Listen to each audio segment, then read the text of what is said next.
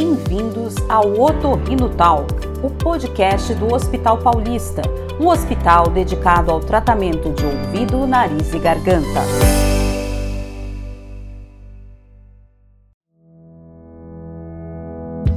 Mundialmente conhecido como Setembro Azul, este é um mês dedicado à representatividade das pessoas surdas.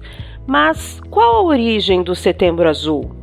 É sobre isso que a gente ouve agora a fonoaudióloga e coordenadora do setor de reabilitação de próteses auditivas do Hospital Paulista, Cristiane Nicodemo.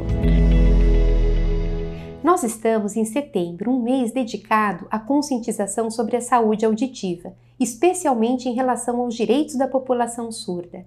Mas você sabe qual é a origem do Setembro Azul? Setembro foi escolhido por ser o mês onde ocorrem muitos eventos sobre a população surda. O Dia Mundial da Língua dos Sinais é dia 10, o Dia Nacional do Surdo, dia 26 e o Dia Internacional, dia 30 de setembro. Já a cor azul é um símbolo que foi originado na Segunda Guerra Mundial, onde as pessoas com alguma deficiência usavam uma faixa azul no braço. Agora que você já sabe o significado da data, que tal aproveitar setembro para cuidar da sua saúde auditiva? Ela também traz outras dicas muito importantes sobre prevenir problemas e cuidar da sua saúde auditiva. Você já ouviu dizer que a gente só dá valor a algo quando perde?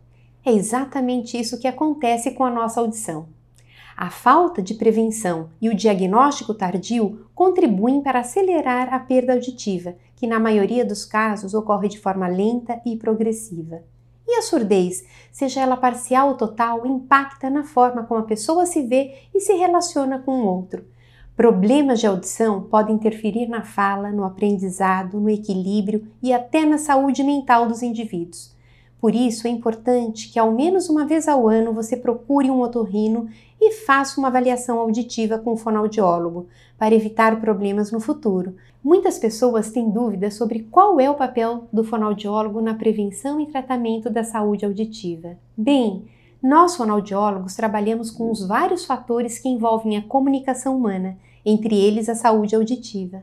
A perda de audição seja ela leve, moderada, severa ou profunda, reduz as habilidades comunicativas orais, de aprendizagem, de interação social e profissional dos indivíduos.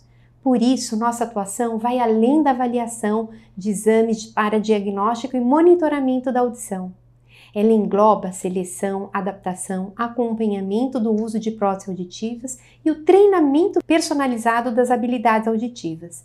Mais do que restabelecer os níveis de audição, nosso papel é dar autonomia e qualidade de vida à pessoa com deficiência auditiva.